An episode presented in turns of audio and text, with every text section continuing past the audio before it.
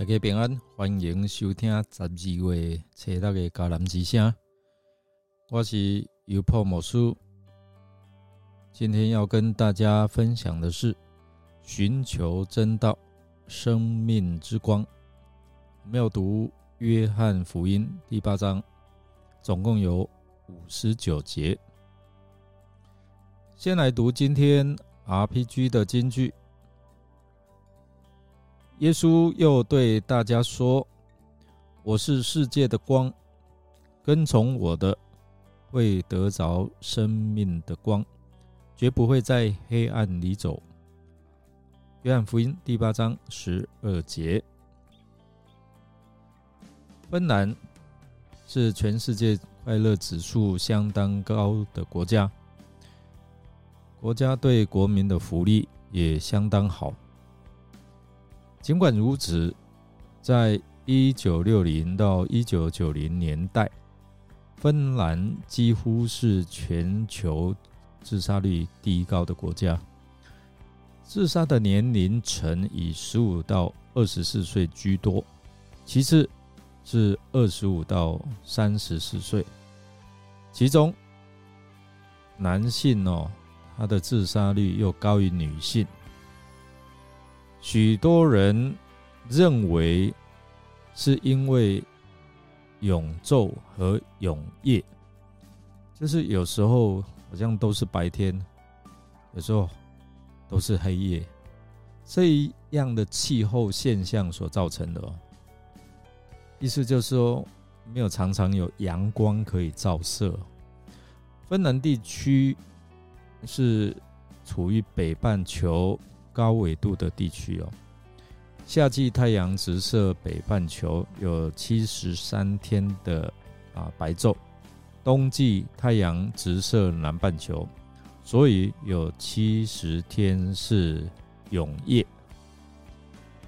夏天要睡觉时，外面正艳阳高照；冬天要上班时，却是漫漫长夜。这样剧烈的日夜变化和冷冽的气候，影响了人的心情。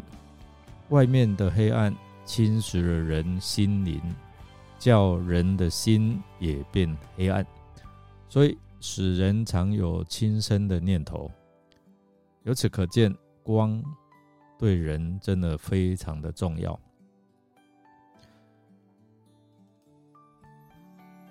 这段的经文是在祝棚节期，耶稣在圣殿的库房，哈，他宣称自己是世界的光。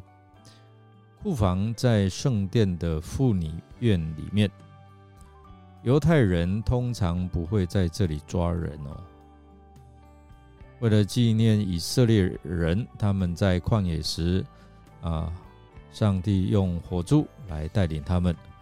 第一个。晚上会在妇女院点燃四个大台烛啊，大烛台啊。耶稣自称是世界的光，按旧约只有上帝和弥赛亚才可称为真光，或是以色列人的光。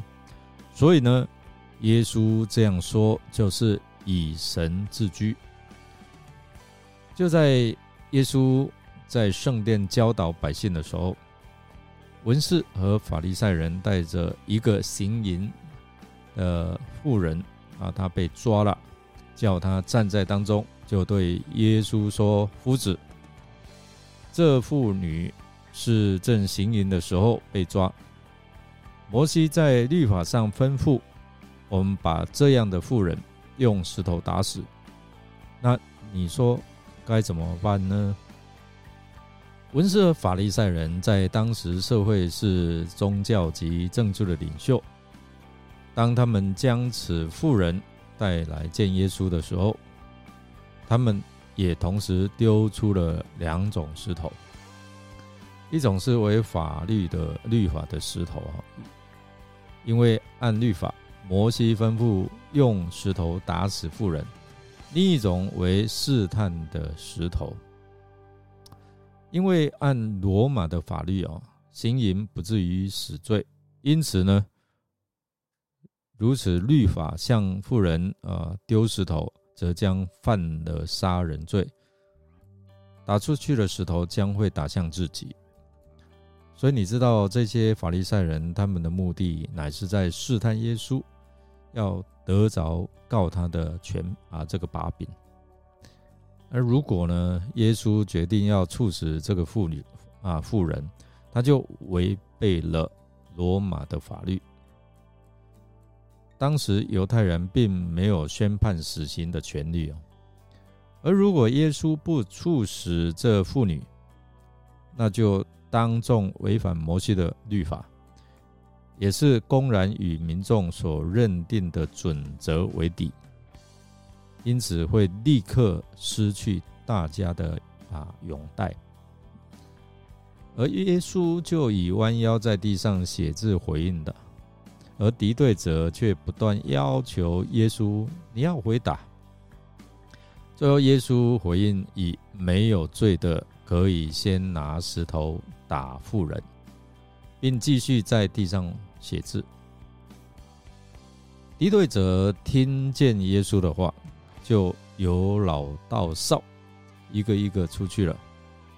耶稣不定妇人的罪，并要妇人不要再犯罪。面对人的软弱和罪行，耶稣知道，耶稣也用他的话。是控告者之际啊，知道自己是罪人。对于这位行淫的妇人，耶稣让他知道，他需要悔改，从此不要再犯了。犹太人循律法观点挑战耶稣，他自称需要呃两个见证人。耶稣以自己和父神为见证。从法律观点，一个人的身份和品格的证明是足以叫法官信服的。然而呢，犹太人只以外貌表证判断耶稣，其实不知道他是神的儿子。耶稣的父就是耶和上帝。耶稣指出，犹太人不认识他的父神。是因为他们只拘泥或是死守自己定制的律法条文，没有相信耶稣和借着他才可以认识天父。耶稣宣称他是光，是是自由的，是习在、今在、永在的。信他的人必得着光，还有自由。这里让我们认识到耶稣愿意赦免人，所以天父的儿子若叫你们自由，你们就真自由了。在这一段经文，让我们看到基督是叫人得以自由的真理，因为他所成就的救赎计划包括以下几点：第一个，他成全了律法的要求，使人在他里面不再受律法的捆绑。第二，他复活的生命已胜过了罪恶，使人在他里面不再受罪的捆绑。第三，他在十字架上已经败坏了魔鬼，使人在他里面不再受魔鬼的欺压。最后，他在十字架上已经为我们受了审判，使人在他里面不再受死亡的威胁。